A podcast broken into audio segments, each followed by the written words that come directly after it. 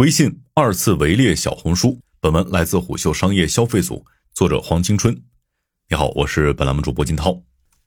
一场事先张扬的围猎正在浮上水面。八月二号，有网友爆料，微信正在灰度测试新图文内容。被测试到的用户不仅可以在看一看首页查看图片消息，还能直接发布图文消息，并且图文展示优先级高于再看热点和视频。随后，微信小绿书这一话题迅速飙到了微博热搜前三。那个时候，小红书还在上海一门心思的准备着十周年活动。事实上，作为一款国民级社交应用，微信产品团队永远觉得产品还缺点什么，隔三差五就要缝一点补一点。一路从通讯、社交到图文生产、短视频，再到搜索，电商摊子越铺越大，似乎要穷尽方方面面的功能和场景，致力于搭建一座线上围城。而且你会发现一个有趣的现象。只要有微信相关话题冲上热搜，那必然也会有一个吐槽微信占内存的话题。以这次的微信小绿书为例，微信被吐槽占用内存太大的话题，在同一天也爬上了微博热搜。深层次的原因在于，社交不再是微信的全部，其他的生态附属工具，包括但不限于朋友圈、小程序、公众号、搜一搜、九宫格、视频号等等，这些功能变得越来越喧宾夺主，使得整个微信生态开始发福。向着生活化操作系统蜕变，这就导致人们在微信上越来越难将工作生活分割开来。所以，社交平台上关于微信臃肿的吐槽，隔三差五就会起一波节奏。导火索一定是微信又加了某些新功能。事实上，微信孵化小绿书不是临时起意，而是早有预谋。一方面，早在二零二零年的微信公开课中，张小龙便反思，不小心将微信公众平台做成了文章内容载体，缺失了呈现短内容的方式。另一方面，微信内容生态随时可以兼容短图文，无论是融合场景还是单一场景，不过是一个版本迭代的事儿。只不过产品团队一定在等一个合适的契机，他们要等小红书自证内容潜力和商业价值后再下场。二零二二年，我们分别与抖音、知乎、B 站相关人士聊过小红书，有一个共识是，前两年市场普遍觉得小红书不可能这么快跑起来。小红书团队对外也一直藏风，他们说要先修炼内功，做好社区建设及治理工作。二零二三年二月，小红书官方披露，平台月活创作者已超过两千万，日均笔记发布量已经超过三百万篇，百分之六十的日活用户每天都会在平台主动搜索，日均搜索查询量接近三亿次。至今，小红书汇聚了全球二百多个国家和地区的十七点三万个品牌，这一串诱人的数字让微信十分眼馋。于是微信下场了。先是二零二三年二月十六号，微信官方公众号“微信派”以图片加短文字的新面容亮相，版面互动模块与小红书笔记如出一辙。只不过创作者的尝鲜劲儿一过，很快又回归了长图文的创作模式，图文消息功能没能掀起大浪花。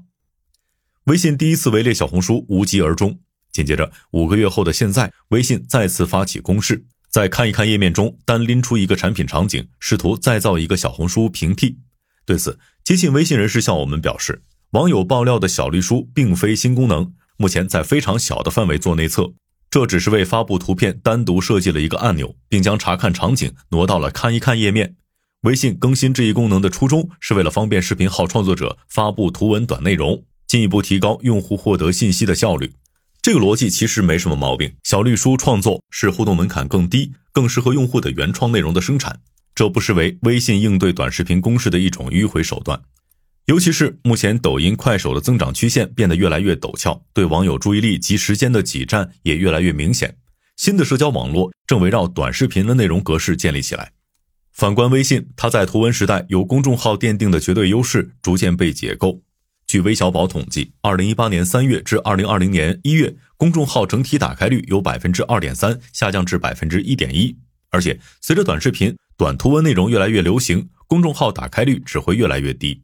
因此，微信官方只能通过不断迭代新的创作形式来吸引更多差异化用户。只不过，微信显然低估了小红书的产品壁垒，垂类用户对社区生态忠诚度和依赖程度都非常高，并且小红书的先发优势还在持续扩大。用户的种草心智也在持续强化。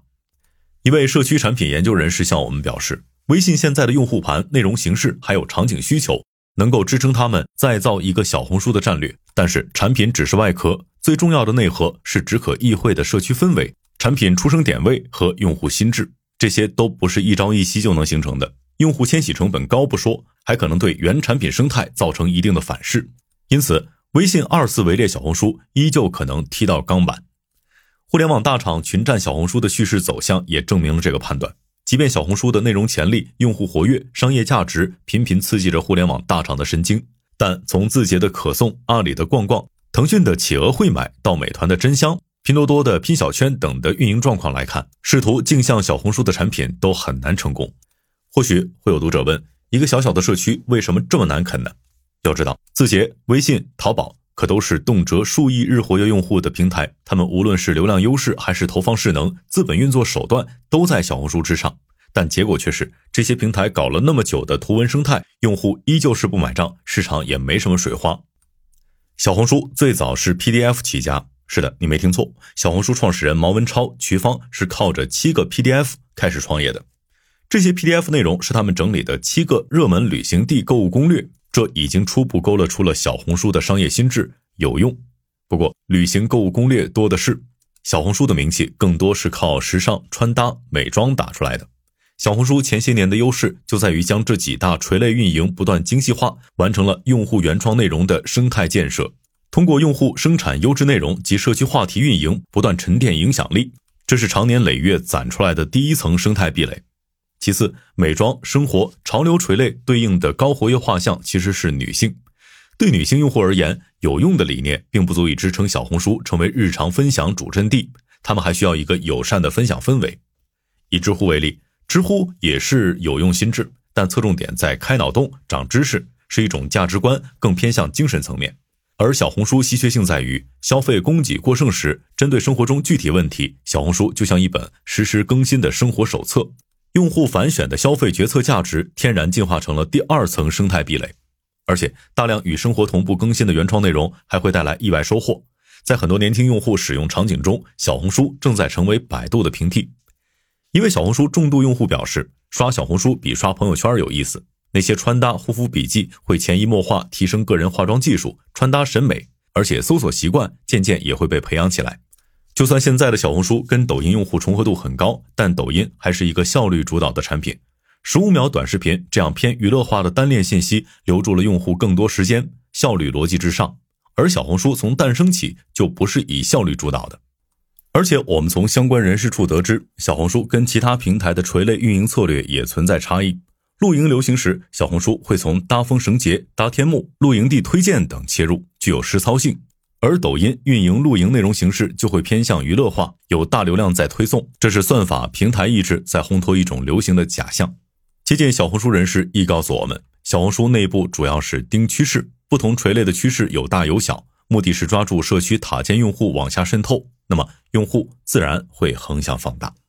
好，以上今天商业洞听，下期见。